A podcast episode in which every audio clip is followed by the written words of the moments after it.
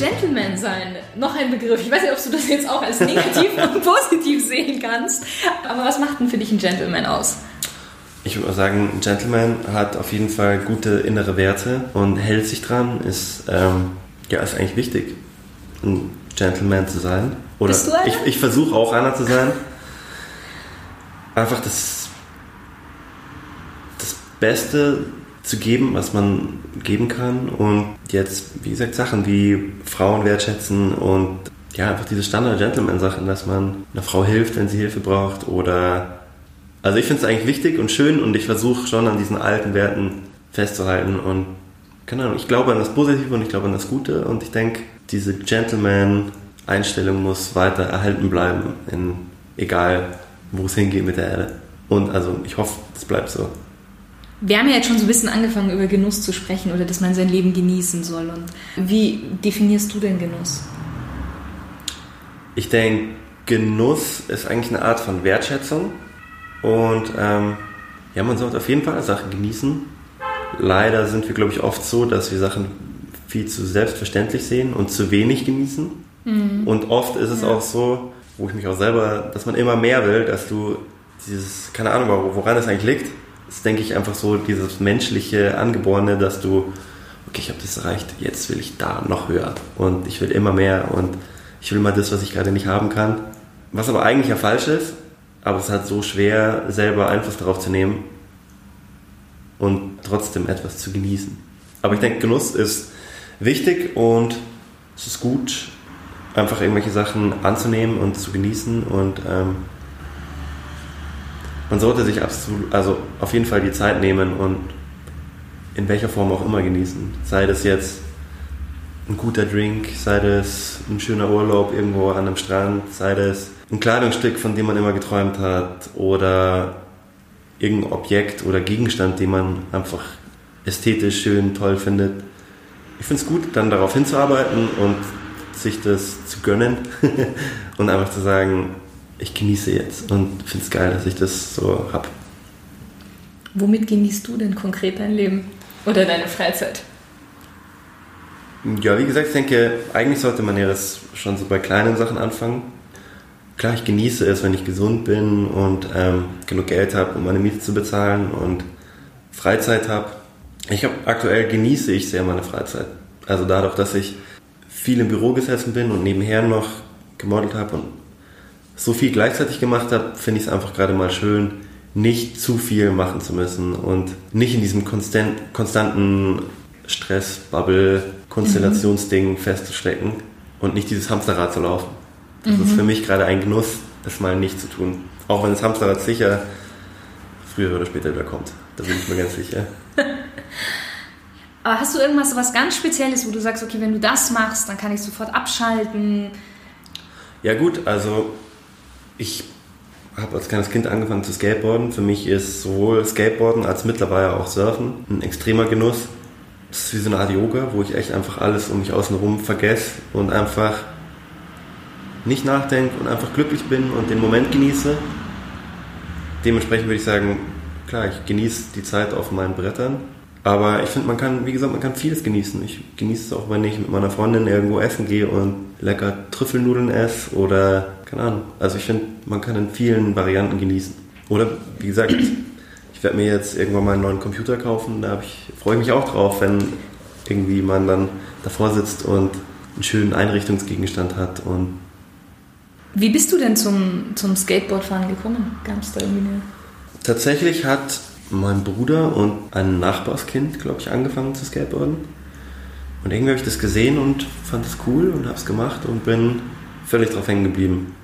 Und bin dann echt so ein bisschen die Freundesklicken auch immer so durchgegangen, weil echt dann viele mit zwölf dann aufgehört haben. Und dann habe ich wieder andere Freunde kennengelernt im Skatepark und bin dann mit denen mehr rumgehangen. Und letztendlich ähm, bin ich dann in so einer Clique hängen geblieben, in der ich jetzt eigentlich noch also viele Kumpels habe und wir sind früher eher so eine Skateboard-Gang gewesen und haben eigentlich jeden Tag sind wir zusammen geskateboardet, das war wie so eine Familie und man musste schon gar nicht mehr telefonieren, sondern man hat einfach nur diesen Treffpunkt gehabt und da ist man hingefahren und Schön. hat die beste Zeit gehabt. Und irgendwann dann, wo wir, glaube ich, 20 waren, ist es eher so von der Skateboard-Crew in die Nightlife-Crew gegangen. Ah ja. Und wir sind alle gemeinsam abgestürzt und haben schon ganz gut uns ausgelebt und äh, den einen oder anderen Vollrausch mitgenommen. Und jetzt? Ja, und jetzt äh, sind wir alle schon echt ein bisschen erwachsen geworden. Also zwei sind Ärzte geworden, einer hat Jura studiert, ich habe Maschinenbau studiert. Aber es ist trotzdem, der eine ist äh, Musiker, ist immer noch wie so eine zweite Familie. Also bei uns haben auch alle das irgendwie sich fast tätowiert. Und ich habe es lustigerweise mir in die Lippe tätowiert. Was hast du denn tätowiert? Das ist BL, was für Bottomline steht. Das ist quasi äh, unsere Crew, so wie wir uns früher mit irgendwann 13, 14 genannt haben. Genannt hast. Ja. Und es ist quasi so eine umgekehrte 14 in der Art. Ah. Ist das BL-Zeichen. Das heißt, würdest du sagen, so Skateboarder sein ist in gewisser Weise auch wie eine Art Lebenseinstellung? Mm. Ja, ich denke schon. Ich meine, es ist auf jeden Fall so eine Art eigener Lifestyle, in den man reinfällt. Und auch allein diese ganze Weltansicht verändert sich so ein bisschen, weil du erstens, wichtig, also für mich ist es wirklich meditativ, dass ich, ich habe im Nachhinein irgendwelche Bücher gelesen, wo sie irgendwelche Zustände beschreiben, wo ich mir einfach gedacht habe, eigentlich habe ich, äh, wenn sie sagen, du sollst eine halbe Stunde an nichts denken und ich mir denke, ich habe mit 13 einfach drei Stunden lang geskateboardet und eine Stunde lang einfach über nichts nachgedacht. Das ist ja eigentlich Meditation, also ja, ja. eine Art von Meditation. Dementsprechend ähm, ist es auf jeden Fall, denke ich, eine Art Lifestyle und ich bin mir jetzt auch nicht sicher, ob man nicht als Jugendlicher dann doch auch leichter in irgendwelche schlechten, negativen Richtungen abdriftet. Dementsprechend finde ich es eigentlich gut, wenn man Skateboard fährt und seine Energie da hineinsetzt und das macht. Und gleichzeitig ist es schon auch ja, so, so ein bisschen stilgebend schon auch. Inwiefern? Ja gut, das ist die Frage. Es, ich denke, heutzutage muss ein Skateboarder nicht mehr zwingend so aussehen wie ein Skateboarder. Und eigentlich kannst du als Skateboarder anziehen, was du willst. Ja gut, ist die Frage, ob es dann stilgebend ist. Schwierige Frage. Hm. ja, ich weiß nicht, ich, ich sehe es eher so, auch jetzt diese die Ansicht, dass du, wenn du rumläufst und Stufen siehst, dass du automatisch immer in deinem Kopf das verbindest und sagst, oh, die Stufen sehen gut aus, da könnte ich mit dem Skateboard runterspringen und die Welt anders wahrnimmst als andere Menschen. Aus einer anderen Perspektive. Ja, einfach neue Perspektiven kennenlernst und gleichzeitig extrem hart für etwas kämpfst, es dir das aber wert ist. Also beim Skateboard ist der Ertrag ja eigentlich so gering, muss man fast ehrlicherweise sagen, dass ich meine, du kämpfst irgendwie drei Wochen dafür, dass sich dein Board da einmal rumdreht. Und dann dreht sich einmal rum und du denkst, also. Cool, ja, und jetzt das ja, nächste. Ja, und dann ist so, okay, jetzt hat sich in die Richtung gedreht, jetzt versuche ich es drei Wochen in die andere Richtung zu drehen. Und also. Aber dass man dran bleibt. Ja, ja genau, dieses dranbleiben und nicht aufgeben und so weiter ist eigentlich auf jeden Fall was Wichtiges, was man, glaube ich, beim Skateboardfahren sehr gut lernt. Gut, dann für mich ist Stil zum Beispiel, also für mich hat Stil jetzt auch nicht nur was mit Kleidung zu tun, sondern es hat auch viel mit der inneren Einstellung. Von ja. dem her passt das ja eigentlich, was du gesagt hast mit dem Stilgebend, weil eben man lernt, okay, dran zu bleiben und äh, hartnäckig zu sein, Durchhaltevermögen. Ja, dementsprechend, ja, also so definiere ich es auch und ich habe eben gerade auch ein bisschen mit dem Wort Stil gekämpft, weil es ist jetzt nicht so, dass, also klar kann man jetzt als Außenstehender sagen, Skateboarder sehen so aus und die haben alle Baggy-Klamotten und die haben alle die Schuhe an und sonst was, aber in meinen Augen ist es nicht mehr so. Und dementsprechend dieser, die klassische Definition von Stil und jemand muss so aussehen, existiert in meinen Augen für Skateboarder nicht mehr, sondern es ist eher eine Art von Einstellung, Attitude und ja, so eine Art Lifestyle. Mhm. Würdest du sagen, dass Skateboardfahren nur was für Jüngere ist oder auch was für Ältere? ich meine, du bist jetzt selber, du kommst gerade ja. so irgendwie ins Alter, wo man nicht mehr ganz so jung ist. Dann. Ja, das stimmt. Ja, mit der Sache tue ich mir tatsächlich auch ein bisschen schwer. Ich finde, für mich persönlich, ich liebe Skateboardfahren und ich schätze mal, ich werde auch mit 45, wenn ich zum Bäcker fahre, mein Skateboard packen und es wahnsinnig genießen, auf diesem Stück Holz entlang zu rollen und zu schweben, weil es für mich was Magisches hat, wie ich schon gesagt habe. Aber ich kann schon auch verstehen, wenn sich Leute beschweren und irgendwie jetzt 40-Jährige mit Baggy-Klamotten Skateboard fahren sehen, das ist dann auch wieder eine Art so ein bisschen hängen geblieben, wo ich auch wieder sage, ich finde, man muss so den Spagat zwischen beiden finden. Man ich meine jetzt, ich bin auch mittlerweile über 30 und mit, nur weil du jetzt über 30 bist, heißt das nicht, dass du dich nicht mehr jung fühlen darfst und dass du nicht Sachen, die cool sind, weitermachen darfst. Dementsprechend würde ich sagen, man darf es jetzt nicht zu ernst nehmen, mhm. aber gleichzeitig finde ich es gut und ich denke, sollen Leute machen, was sie wollen, Hauptsache sie sind glücklich und klar, es darf auch ein 40-jähriger Skateboarden, wenn er die beste Zeit auf seinem Brett, auf seinem Brett da hat, lass ihn glücklich sein. Also ich meine, ist ja, glaube ich, eine, eine Allgemeinfrage. Ich meine, ich würde jetzt auch einen 45-Jährigen, der Computer spielt, irgendwie peinlich finden, offen gesagt, weil ich, also das ist für mich nicht anders wie Skateboard fahren. Das ist so. Gleichzeitig sage ich auch, pff, müssen wir alle immer erwachsen sein und also jeder soll machen, was er will. Eigentlich ist, glaube ich, mein, meine Aussage. Hauptsache er ist glücklich und ich denke, solange man es nicht zu ernst nimmt, soll auch einfach ein 50-jähriger Skateboard fahren. Dein Chanel Surfboard, wie, wie ist die denn Geschichte mit, mit dem Chanel Surfboard? Weil das hat, das hat ja auch was mit deinem Skateboard eigentlich zu tun, oder? Ja, letztendlich war es so, ich muss mal überlegen, wie es überhaupt grob war. Wir hatten, glaube ich, ein Shooting für die Insta, wo wir ein Editorial geschossen haben ähm, mit Skateboards. Und zu dem Zeitpunkt habe ich auch immer ganz gerne provoziert, weil es ist tatsächlich schon über zehn Jahre her, glaube ich. Skateboarder haben zu dem Zeitpunkt immer aussehen müssen wie Skateboarder. Und ich war aber so ein bisschen auch einer derjenigen, die halt gesagt haben, hey, du kannst auch ein Hemd anziehen und eine Chinohose und Skateboard fahren und es ist cool. Es macht dich jetzt nicht zu einem Nicht-Skateboard-Fahrer. Und mehr oder weniger aus Provokationsgründen haben wir irgendwann, habe hab ich irgendwann angefangen, Chanel-Logos auf mein Skateboard zu sprühen. Und dann haben wir eben ein Editorial geschaffen für die Insta. Hatten da, ich weiß nicht, ob wir da auch Skateboards dabei hatten. Äh, letztendlich bin ich dann irgendwann in eine Bar gegangen und dort war Annette Weber, die damalige Chefredakteurin von der Insta. Mhm. Und die meinte so, wow, sie findet das so cool, dass da so ein Chanel-Logo drauf ist, ob sie ein Bild davon machen darf und ähm, hat dann ein Bild davon gemacht, hat es den PR-Leuten von Chanel geschickt, hat dann irgendwie auch meine Kontakte aufgenommen und am nächsten Tag, oder ich weiß glaube ich zwei Tage später oder sowas, habe ich einen Anruf bekommen und das war lustigerweise mein Geburtstag. Ach. Und die meinten dann, ja, du musst jetzt unbedingt vorbeikommen. Die PR-Leute von Chanel sind gerade in München und Lagerfeld auch und ähm, die haben dich eingeladen irgendwie auf ein Essen oder auf Drinks, ich weiß nicht mehr. Und dann bin ich vorbeigekommen, habe mich kurz mit denen unterhalten und die waren so, hey, ja, wir haben das Skateboard gesehen, total cool, finden wir cool. Ähm, haben mir dann, glaube ich, Parfüm geschenkt und sowas. So, ja, hier alles Gute zum Geburtstag. Und dann haben sie sich noch unterhalten und haben gemeint, ähm, ja, wir haben noch ein Chanel Surfboard. Wir haben gehört, du surfst auch. Wir haben noch ein Chanel Surfboard irgendwie in unseren PR-Dingern rumstehen. Das schicken wir dann auch noch.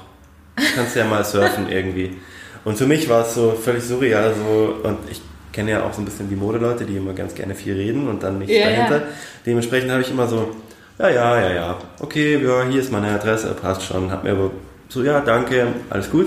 Und tatsächlich dann einen Tag später oder zwei hat ein Kurier an meiner Haustür geklingelt und hat mir ein Chanel Surfboard in die Hände gedrückt und ich bin nur da gestanden und habe gedacht, wow, ach du Scheiße, was ist das? Und bin es tatsächlich einmal gesurft oder zweimal, aber irgendwann habe ich auch gegoogelt, was es wert ist und was das lasse ich lieber. Seitdem ist es ein Wohnungsaccessoire und irgendwie so gibt meiner Wohnung Seele. Ja, es macht sie auch gut also, in der also, Küche. Also. Ja, nee, es ist einfach irgendwie so, ich mag Gegenstände, die eine Geschichte haben und dementsprechend ist es jetzt so mein, mein Accessoire, mein Geschichtsaccessoire in der Wohnung. Wie viel Zeit pro Woche oder pro Monat nimmst du dir denn für Genuss? Mmh, ich glaube, es variiert auch immer je nach Lebenspassage. Also jetzt vor ein paar Wochen habe ich tatsächlich relativ viel gearbeitet und da kommt es dann schon auch vor, dass du einfach nur arbeitest, heimkommst, super fertig bist, dich einfach schlafen legst und gar nichts machst. Aber sonst versuche ich schon eigentlich auch, auch wenn du jetzt im Büro sitzt und einen scheiß Tag hattest, einfach zu sagen, okay, ich haut mich jetzt in die Badewanne, gucke ein Skateboard-Video, trinke Bier und genieße und schalte ab. Und ich glaube, es ist auch wichtig, dass man sich so selbst belohnt und irgendwie was Cooles macht. Hast du einen persönlichen Genusstipp? Pff, mein, ich glaube, der Tipp wäre, den inneren Schweinehund zu überwinden. Also so Sachen wie, ich bin so oft aus dem Büro gekommen und habe mich einfach super schlapp gefühlt und mir gedacht, oh, ich lege mich jetzt einfach nur auf die Couch und ich habe gar keinen Bock mehr, irgendwas zu tun.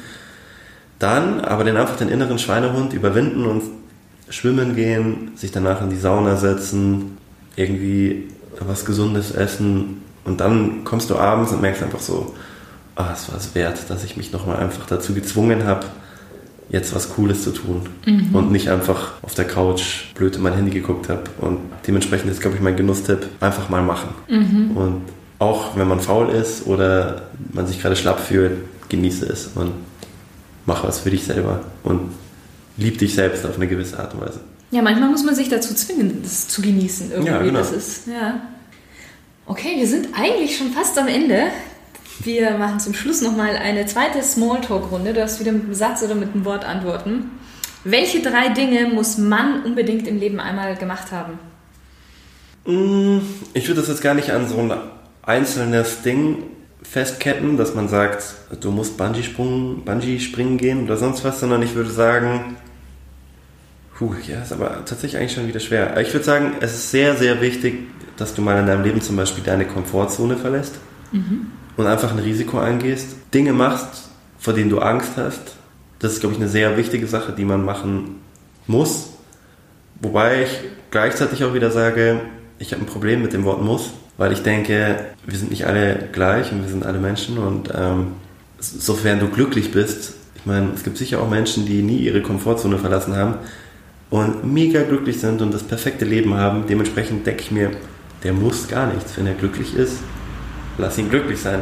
Du musst glücklich sein und dafür versuchen halt, das zu erlangen. Aber ich will jetzt nicht sagen, dass du zwingend irgendwelche Schritte machst. Aber so als aus meiner Lebenserfahrung würde ich jetzt sagen, versuch dich selber zu finden, gleichzeitig versuch deine Komfortzone mal zu verlassen und leb dich aus, würde ich sagen. Jetzt kommt noch eine Frage mit einem Muss drin. Welches Buch muss man gelesen haben? Ja, wie ich schon gesagt habe, müssen. Ich bin tatsächlich nicht der Oberbücher-Fan, weil ich finde, es gibt so viele unterschiedliche Medien mittlerweile und so viele unterschiedliche Arten, irgendwas zu lernen, anzunehmen, was auch immer. Ich bin zum Beispiel krasser Fan von Musiktexten teilweise, weil ich ah. finde, wenn du Lieder, die in deine Lebensphase passen, hörst und genau auf den Text achtest und dann kannst du gleichzeitig auch noch in deine in deiner Position Sachen hineininterpretieren und sagen, ich für mich gilt das und ich muss das lernen und ich muss darauf vertrauen und muss versuchen, den Weg zu gehen und das Licht geht in die Richtung und ich musste dem folgen. Dementsprechend finde ich, ich will fast sagen, dass ich glaube ich mehr aus entweder Filmen oder Musik lerne als aus Büchern. Aber jetzt ein, das letzte Buch, was ich gelesen habe, ist Safari des Lebens. Klassiker, ja. Ja, und ich meine, klar, das ist schon schön und da sind nette Beispiele drin, die man echt auch schön aufs Leben übertragen kann und die tiefgründig sind und die gut sind und die einem zum Nachdenken und zum Selbstreflektieren anregen. Aber ich würde jetzt nicht sagen, dass man zwingend ein einziges Buch, das ist die Bibel und danach bist du erleuchtet. Das gibt es leider nicht. Mit wem würdest du gerne mal eine Flasche Bier, in deinem Fall glaube ich was, äh, trinken und über welches Thema würdest du mit dieser Person sprechen wollen? glaube, tatsächlich würde ich irgendeinen von den Musikern nehmen. Also, lustigerweise, wenn ich eine sehr interessante Persönlichkeit finde, ist Chris Martin von Coldplay. Mhm. Weil er, glaube ich, sehr viel Gutes tut und auch sehr tiefgründige Texte zum Beispiel hat. Genauso wie Marcus Mumford von Mumford Sons, der sehr religiös ist und sehr krass Sachen umschreibt. Und ich glaube, ich würde einfach mit denen mal ein Bier trinken, hoffen, dass ich einen schönen Abend habe und vielleicht auch aus manchen Songtexten fragen, wie der und der Satz gemeint ist. Hast du momentan einen Song, wo du sagst, der bewegt dich sehr stark? Ähm, ja, lustigerweise hat Mumford Sons gerade ein neues Album rausgebracht und es ist wieder sehr religiös und sehr, sehr viele tiefgründige Sachen drin und ich bin vor ein paar Monaten in Südafrika gewesen, bin dann echt auch die Garden Route entlang gefahren im Auto und habe dieses neue Album gehört, was mich echt gerührt hat teilweise. Und das letzte Lied heißt Delta und das finde ich gerade sehr, ich bin sehr beeindruckt davon, weil er halt Sachen singt wie, also er singt über Liebe und so ein bisschen den Sinn des Lebens und sagt aber gleichzeitig, umschreibt er alles immer so sehr schön, wenn er sagt so, when it's all just dust to dust und solche Sachen. Und ich finde, also wenn ich mir das dann so richtig im Kopf vorstelle und mit Emotionen und den ganzen Musik, finde ich das beeindruckend, weil es ja irgendwie schon ein krasser Gedanke ist. So, was ist, wenn es wirklich nur Staub ist und ähm, so ein bisschen so der ganze Sinn des Lebens und alles so durchleuchtet und, und beachtet wird. Das finde ich sehr interessant. Werde ich mir später gleich mal anhören, das Lied. Wie, wie heißt das Album? Auch Delta. Okay. Was ist dein größter Traum, den du dir noch erfüllen möchtest? Mm. Das ist tatsächlich aktuell eine schwierige Frage, weil ich mich in meiner Midlife-Crisis befinde. Na, ich weiß nicht. Nee, ich glaube tatsächlich, ähm, es gibt viele Sachen, die ich gerne ausprobieren will. Ich würde tatsächlich, lustigerweise als Kind wollte ich immer ähm, Koch werden und ich träume davon, irgendwann mal genug Kohle zu haben, dass man so sich ein kleines Café auch noch aufmacht. Lustigerweise ist das eine Sache, die mir im Kopf rumschwirrt. Gleichzeitig, ich liebe es, kreativ zu sein und ich habe ein paar unterschiedliche Projekte in meinem Kopf gerade, wo ich sage, das will ich durchziehen und das will ich machen. Mm, aber ich finde es tatsächlich gerade ein schwieriges Thema, weil ich das Gefühl habe, als 12, 13, 14-Jähriger sagst du so, ich möchte Profi-Skateboarder werden und ähm, ich möchte irgendwas studieren und ich bin halt jetzt gerade an einem Punkt, ich bin Profi-Skateboarder geworden, in Anführungsstrichen. Ich habe mein Studium geschafft und irgendwie muss ich mir jetzt neue Ziele schaffen. Und es ist gar nicht so leicht, das so 100% hinaus zu kristallisieren, zu sagen, das muss ein Ziel sein und das ist mein Hauptziel und wenn ich das erreiche, bin ich glücklich. Deswegen bin ich gerade echt ein bisschen so ähm, herausfiltern, was macht mich eigentlich glücklich und ich weiß schon Sachen, die ich will, aber ich muss noch zu 100% rausfinden, was will ich unbedingt und was ist der richtige Weg, links oder rechts. Mhm. Welche drei Ratschläge würdest du deinem zehn Jahre jüngeren Ich geben? Mm, ich glaube, ähnlich wie vorhin würde ich sagen, leb dich aus und genieß dein Leben und lass die Zeit, weil ich denke, wenn man 20 ist, sollte man einfach mal genießen und reisen und seinen Horizont erweitern und interessante Sachen machen und sich jetzt nicht gezwungen fühlen, ich muss schnell studieren und das und das machen, weil es kommt noch.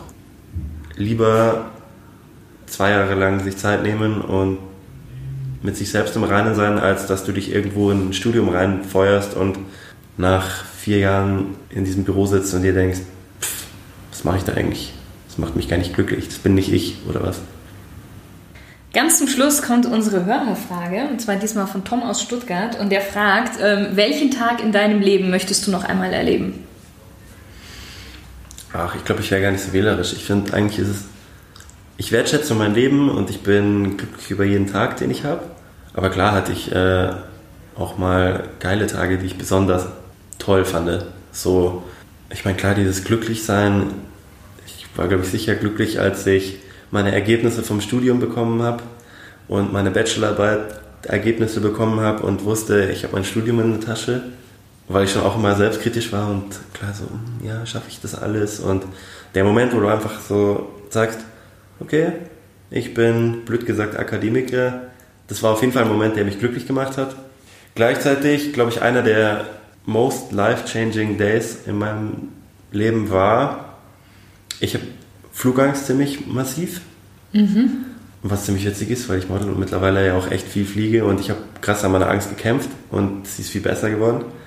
Aber ich bin immer nur kleine Flüge geflogen, immer so eine Stunde, zwei Stunden und irgendwann habe ich gesagt, okay, ich verlasse meine Komfortzone, bin alleine nach Südafrika geflogen und ich bin einfach im Januar, Februar hier, Schnee, eklig, dunkel, kalt, in diesen Flieger gestiegen hat mir komplett in die Hose gemacht. Einfach nur Schweißausbrüche. Ähm, einfach nur so, was tust du da gerade? Meine Komfortzone besteht überhaupt nicht mehr. Und ich habe es einfach durchgezogen, bin nach Afrika geflogen, bin dann dort auf dem Nelson Mandela Platz, haben Mumford Sons lustigerweise ein Konzert gespielt und es war Vollmond und ich bin im Januar, ich war so stolz, dass ich es einfach durchgezogen habe und alleine dahin geflogen bin und dann einfach auf diesem magischen Nelson Mandela Platz bei Vollmond im Januar mit kurzer Hose und T-Shirt geniale Live-Musik hören, war für mich einer so der Wow-Tage, wo ich gesagt habe, unglaublich. So, das Leben ist ein Geschenk und eigentlich Wahnsinn. Eigentlich sollte so jeder Tag in meinem Leben sein, blöd gesagt. Das ist ein schönes Ende, muss ich sagen. Wenn jetzt jemand einfach noch ein paar mehr Informationen über dich herausfinden möchte, wo kann er das dann machen? Ähm, puh. Kommt drauf an, auf welcher Ebene, glaube ich. Auf jeden Fall mein Instagram. Man kann mir mal schreiben, wenn man irgendwas wissen möchte. Oder Wie ist dein Instagram? BTMLN mhm. ist auch die Abkürzung von Bottomline, was eben die Skateboard Crew ist, von der ich vorhin gesprochen habe. Als kleine Hommage habe ich diesen Namen behalten. Also BTMLN. Ja, sonst ähm, modelmäßig bin ich bei Kult in Hamburg. Da gibt es auf jeden Fall auf der Homepage noch Bilder und alles Mögliche. Facebook, whatever. Ich, keine Ahnung, Internetseite habe ich irgendwann nicht mehr gemacht und ich glaube, ich nehme das eh nicht so ernst alles. Brauchst du dann anscheinend ja. auch nicht. Vielen lieben Dank, Jonas. War ein wirklich ganz, ganz spannendes Interview mit dir. Hat mir sehr viel Spaß gemacht. Danke, mir ebenfalls. Und auch dir vielen Dank, dass du wieder mit dabei warst. Wenn du auch mal eine Hörerfrage hast, dann komm einfach auf meine Webseite unter www.shirinsale.com und dann unter Podcast. Und dann kannst du mir eine Frage stellen, beziehungsweise schick mir eine E-Mail unter podcast.shirinsale.com.